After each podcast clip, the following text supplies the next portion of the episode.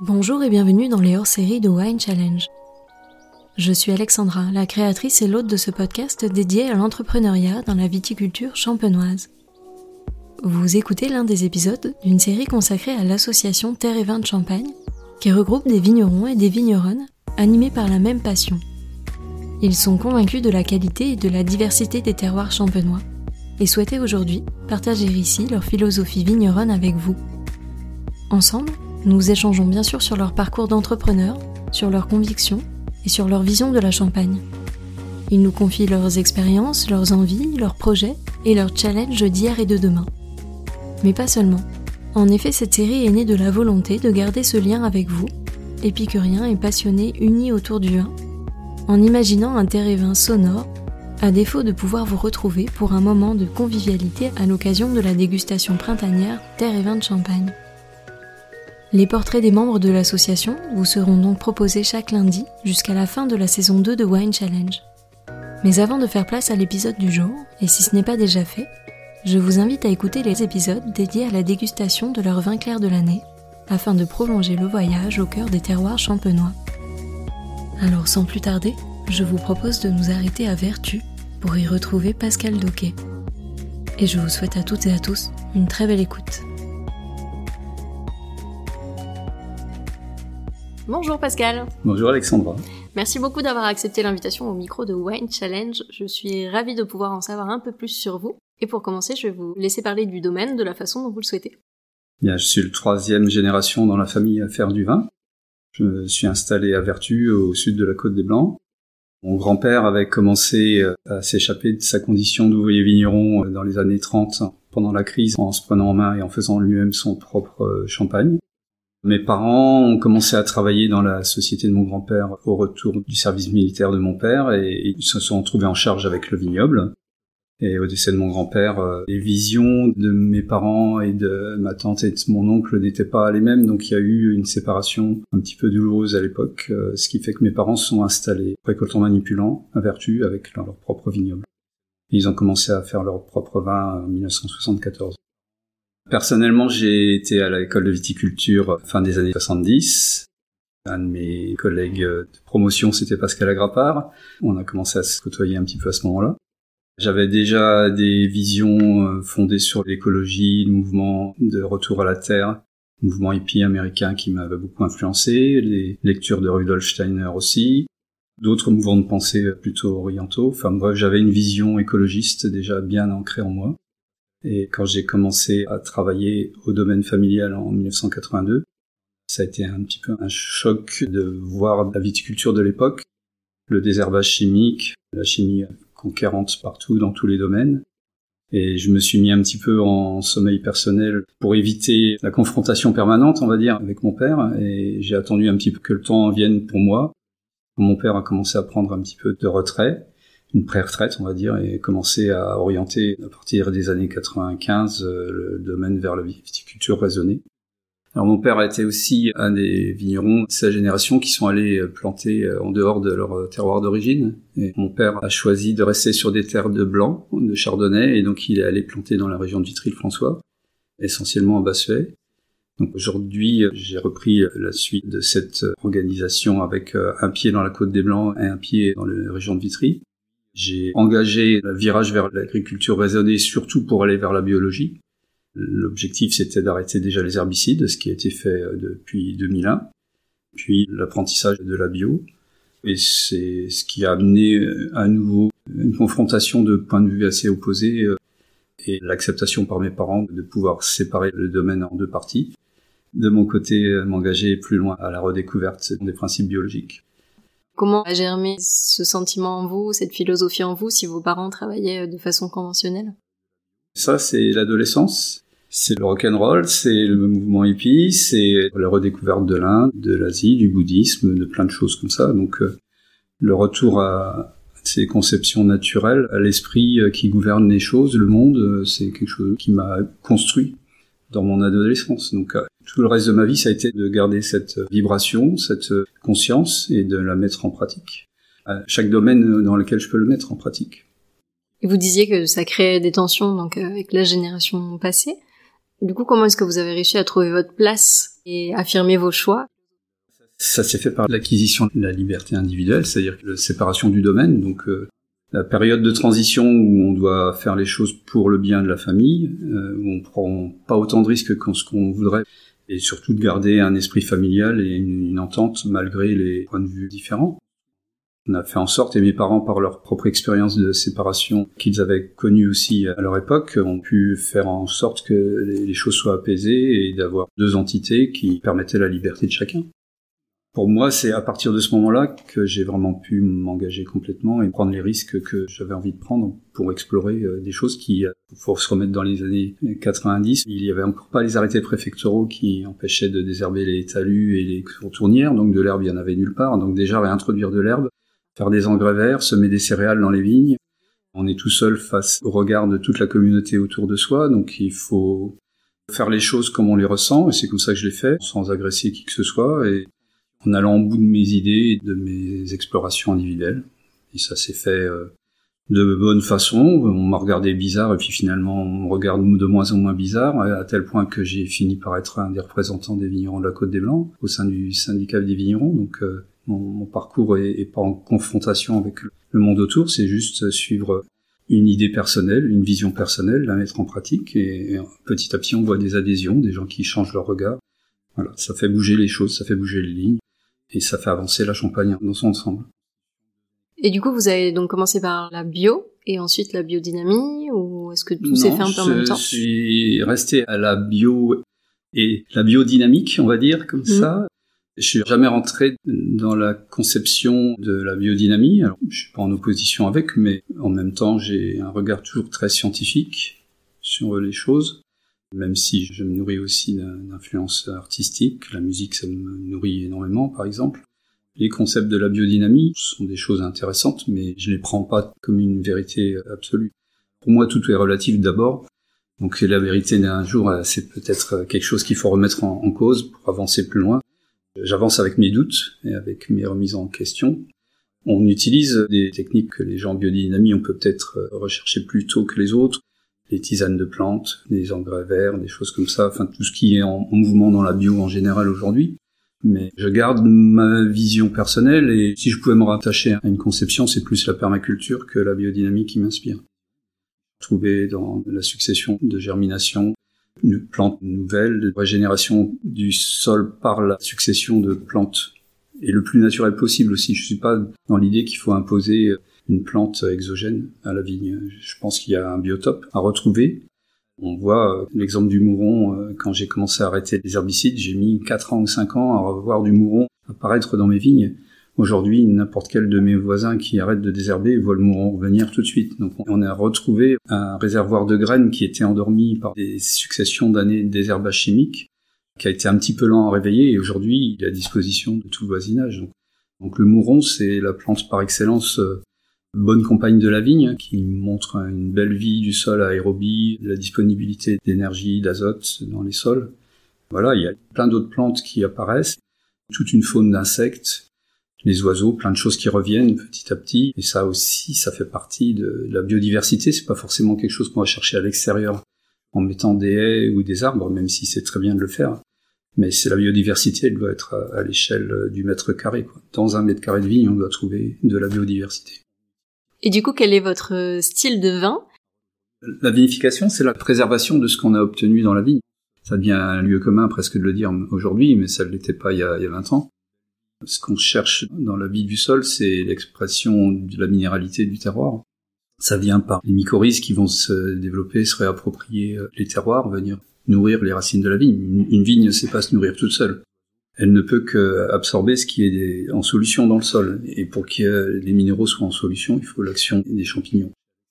Donc une fois qu'on a un raisin qui est nourri de ces oligoéléments, de ces minéraux, on n'emmène pas la vigne vers une surproduction, évidemment. On cherche à avoir une maîtrise de la vigueur.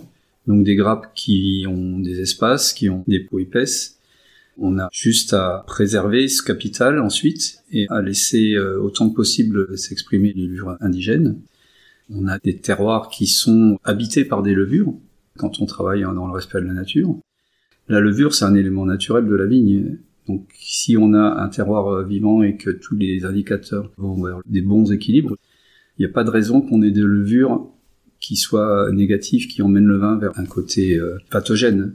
Donc euh, c'est dans cette confiance-là, la confiance du travail qu'on a fait dans le vivant, qui fait qu'on peut laisser s'exprimer la population de levure naturelle est présente sur le raisin.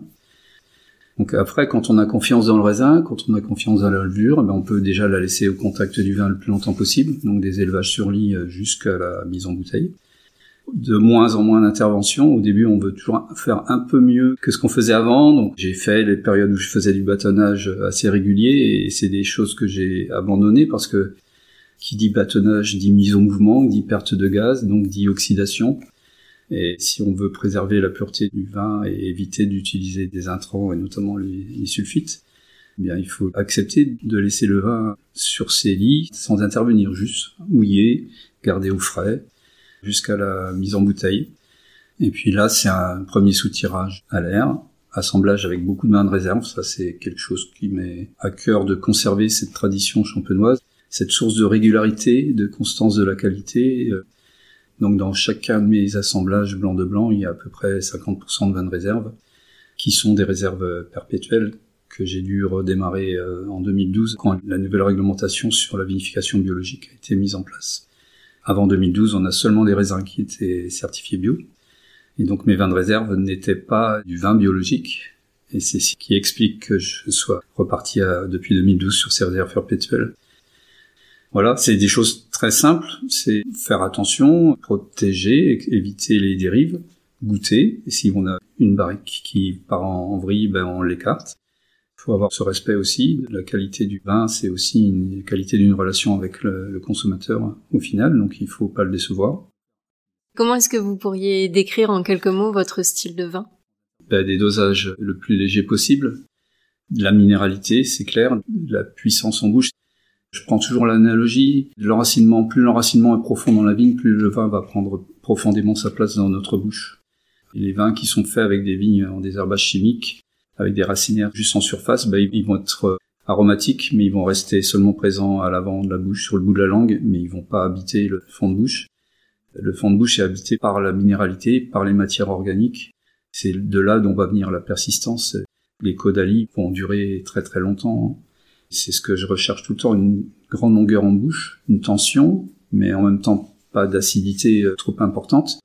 La fraîcheur du vin ne doit pas venir de l'acidité, elle doit venir du minéral beaucoup de minéralité. Pour accompagner ça, évidemment, on ne va pas mettre beaucoup de sucre dans les dosages. Donc c'est tout en dosage extra brut, voire en brut nature. Et aujourd'hui, vous avez le domaine à gérer. Est-ce que vous vous sentez entrepreneur? On l'est par la force des choses parce qu'on a un domaine qui dépasse la capacité d'un individu à gérer tout seul. J'aurais pu être vigneron sur deux hectares de vignes, faire tous les métiers à moi tout seul. C'est quelque chose qui m'aurait plu certainement, mais je suis un héritier, je prends la suite d'une entreprise qui était déjà formée, avec une surface assez importante.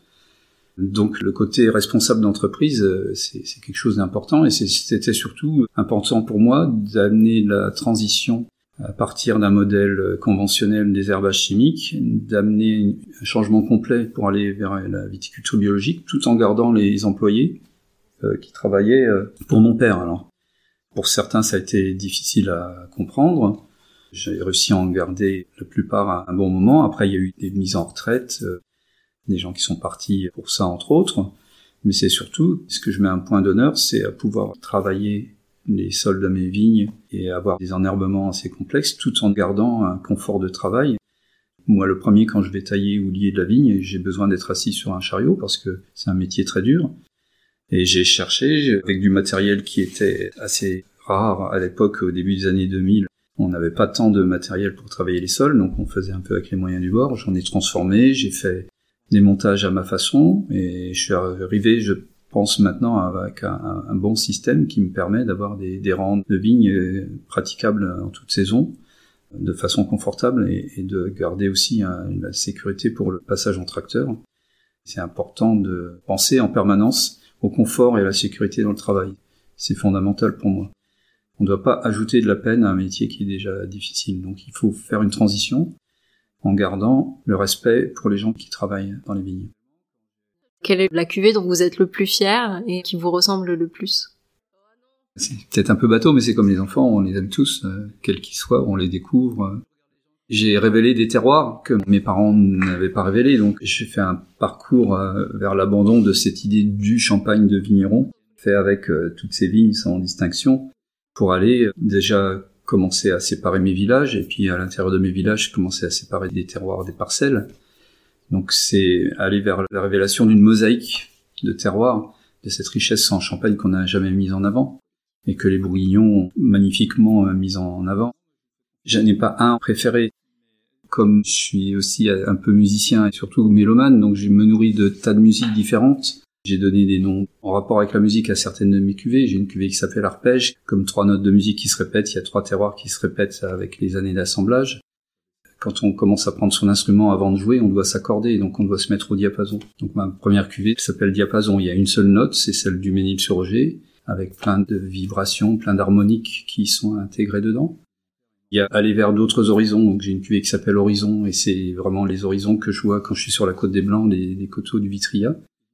J'aime aussi le métissage, donc euh, ma cuvée rosée, à un moment j'aurais aimé l'appeler métis, mais j'ai un de mes grands amis vignerons qui a déjà utilisé ce nom-là, donc euh, je me suis euh, retrouvé à devoir chercher autre chose. Donc c'est mon côté pédagogique aussi. Cette cuvée, je l'ai appelée anthocyanes. Beaucoup de gens ne savent pas ce que sont les anthocyanes, donc ça me permet d'expliquer des choses, de rentrer dans l'explication de la matière, du travail. Les autres cuvées qui sont des cuvées parcellaires de terroir, c'est mon père qui avait trouvé le nom cœur de terroir, et c'est un nom que j'ai conservé, qui veut bien dire ce que c'est, c'est chercher dans ce qui est le plus typique de chaque village. C'est les vignes qui, en Bourgogne, seraient classées en grand cru, premier cru. En Champagne, on sait qu'on a fait une délimitation administrative autour des villages, et ce travail n'a pas été entamé de délimiter à l'intérieur de chaque village les meilleurs lieux dits, les cuvées qui sortent par leur personnalité de l'ordinaire. Et quel est votre plus beau souvenir de dégustation? La rencontre d'un vin, ça dépend aussi du moment, notre capacité de réception au moment où on le découvre. Il y a un vin du domaine Léon Barral à Faugère qui m'a fait un tilt. Il y a, pas mal d'années déjà de ça.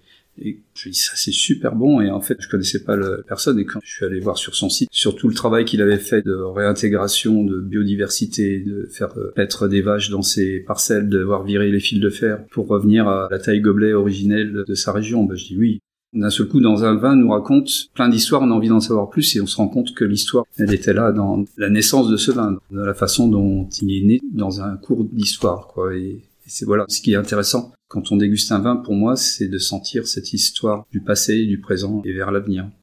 Quelle est la prochaine région viticole que vous aimeriez visiter? On est allé avec l'association des champagnes bio en 2019 en Californie faire des dégustations de, de champagne biologique. Et malheureusement, on devait aller visiter des vignobles et on est arrivé au moment où il y avait les incendies. Donc euh, je reste sur ma faim, j'ai envie de retourner là-bas, rien que pour voir un petit peu ce que les gens font. J'ai un peu peur de voir de l'industriel, mais je pense qu'il n'y a pas que l'industriel. Et peut-être plus au nord, on est allé à Portland, à Seattle, et dans l'Oregon, je sais qu'il y a des domaines assez magnifiques, et surtout sur des terroirs volcaniques. Et j'ai une appétence particulière pour les vins qui viennent des volcans. Les vins blancs de Santorin, par exemple, sont assez exceptionnels. Les vins des Canaries, donc les vins d'Auvergne. Alors il n'y a pas que du volcanique en Auvergne, il y a du calcaire aussi. Mais les deux, c'était un des plus grands terroirs de France en surface, un des derniers qui a résisté au phylloxéra et qui est aujourd'hui euh, au tout début de sa renaissance. Donc il y a des endroits comme ça où on a envie de vivre une deuxième vie pour aller replanter la vigne. Et j'ai l'habitude pour conclure de laisser le mot de la fin à mes invités. Quel pourrait être le mot qui résume le mieux votre état d'esprit du moment? Sur le site internet de l'association des champagnes biologiques, il y a une petite phrase que j'avais proposée au conseil d'administration qui a été retenue et qui est toujours c'est faisons confiance aux vivants. Ben, moi j'ai bien envie de lui faire confiance aussi et je vous remercie beaucoup pour cet échange. Merci. À bientôt. Merci à toutes et à tous d'avoir écouté cet épisode. J'espère vraiment qu'il vous a plu et qu'il vous a donné envie d'en savoir plus sur l'invité du jour. Vous pouvez retrouver dès maintenant toutes les informations et les références de cette conversation sur le site wine-challenge.com, mais également sur le compte Instagram du podcast at Wine Challenge Podcast. Je vous donne rendez-vous la semaine prochaine pour découvrir un nouvel épisode hors série Terre et Vin, et d'ici là, je compte sur vous pour partager vos épisodes préférés auprès de tous les amoureux du vin. Merci à toutes et à tous, et à très vite